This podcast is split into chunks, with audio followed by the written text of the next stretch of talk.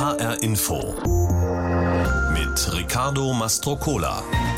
Schönen guten Tag. Gestern Abend in Berlin, da haben wir auf einen Fingerzeig gewartet, auf eine absehbare Strategie gegen die Pandemie.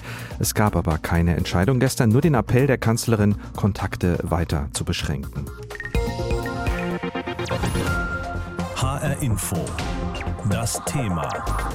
Banger Blick, was der Corona-Winter uns noch abverlangt.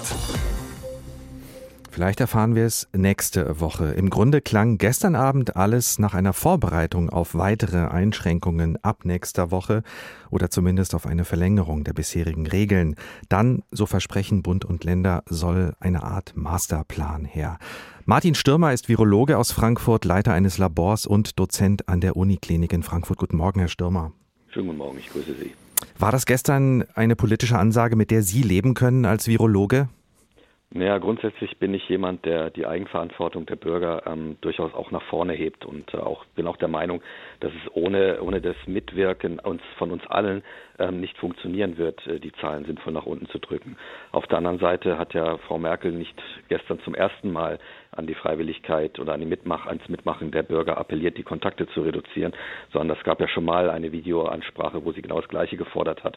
Insofern stehen wir eigentlich auf der Stelle und ähm, weiß nicht, ob die Woche oder die zehn Tage, die wir uns jetzt ähm, noch warten müssen, ob die nicht verschenkt sind.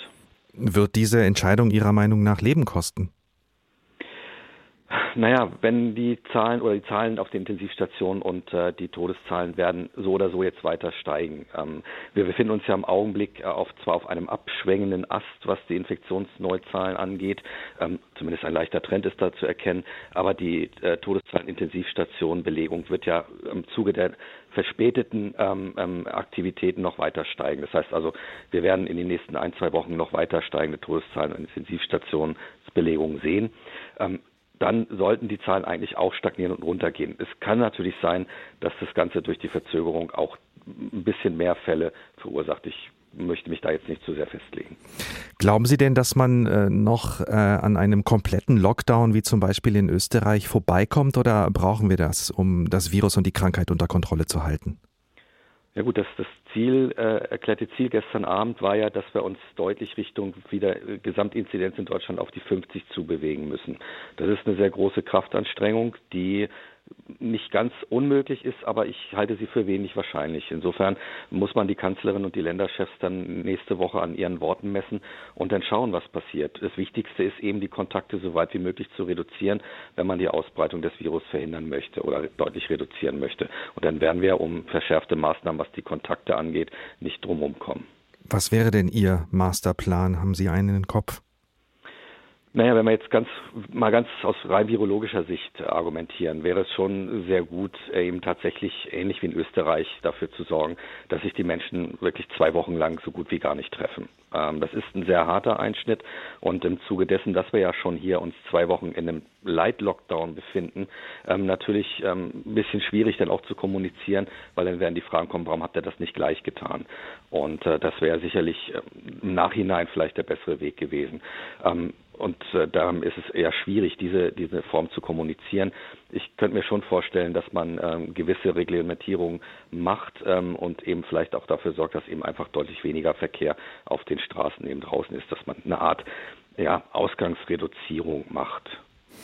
Es gibt ja Hoffnungsschimmer. Mittlerweile gibt es Aussicht auf funktionierende Impfstoffe. Erst gestern hat auch der US-Hersteller Moderna Erfolg vermeldet. Äh, was heißt das aber ganz praktisch für die breite Bevölkerung? Ja, das sind erstmal sehr gute Signale. Wir wollen jetzt die Studien nicht, nicht klein diskutieren und äh, müssen natürlich in die Details gucken, was da natürlich wirklich hintersteckt. Aber es sind sehr gute Signale, die uns schon für das nächste Jahr Hoffnung machen sollten.